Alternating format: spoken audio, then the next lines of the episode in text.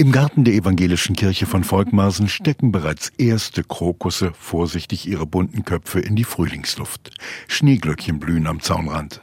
In der Kirche sind viele bunte Bilder ausgestellt, gemalt von Kinderhand, Bilder, die Mut machen sollen nach der Amokfahrt eines 30-Jährigen beim Rosenmontagsfestumzug vor einem Jahr.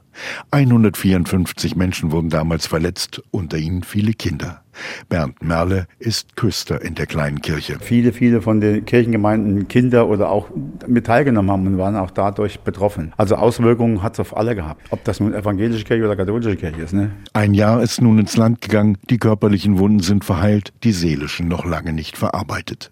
Viele Menschen haben in den vergangenen Monaten Zuwendung, auch bei den Kirchen des Ortes gesucht, weiß der Küster zu berichten. Ja, man denkt an das, was, was passiert ist. Dieser Tag ist etwas, was ja, was noch nie da war und was die Leute auch wirklich beschäftigt. Die Corona-Auflagen und der Lockdown haben die Arbeit der Seelsorger zusätzlich erschwert. Und dennoch, so der Referent der katholischen Kirche im Ort, Alexander von Rüden, wurden Wege gefunden, um miteinander ins Gespräch zu kommen. Ich glaube, dass es wichtig ist, dieses Innehalten, dieses ja, Rückblicken mit all den leidvollen Erfahrungen, die man in diesem Jahr und eben besonders eben an dem Rosenmontag letztes Jahr gemacht hat, aber dann auch vielleicht die Schritte zu sehen, äh, die man seitdem schon geschafft hat. Nach der schrecklichen Tat, für die es bis heute keine Begründung seitens des Täters gibt, der schweigt beharrlich, sah man in Volkmarsen noch dichter zusammengerückt. Es schwingt immer noch die Frage natürlich mit, warum hat dieser Mensch das getan? Warum ist er mit seinem Auto in diese Menschenmenge der fröhlich feiernden Menschen gefahren? Und wir bekommen ja keine Antwort darauf. Das macht es hier doch vielen sehr schwer.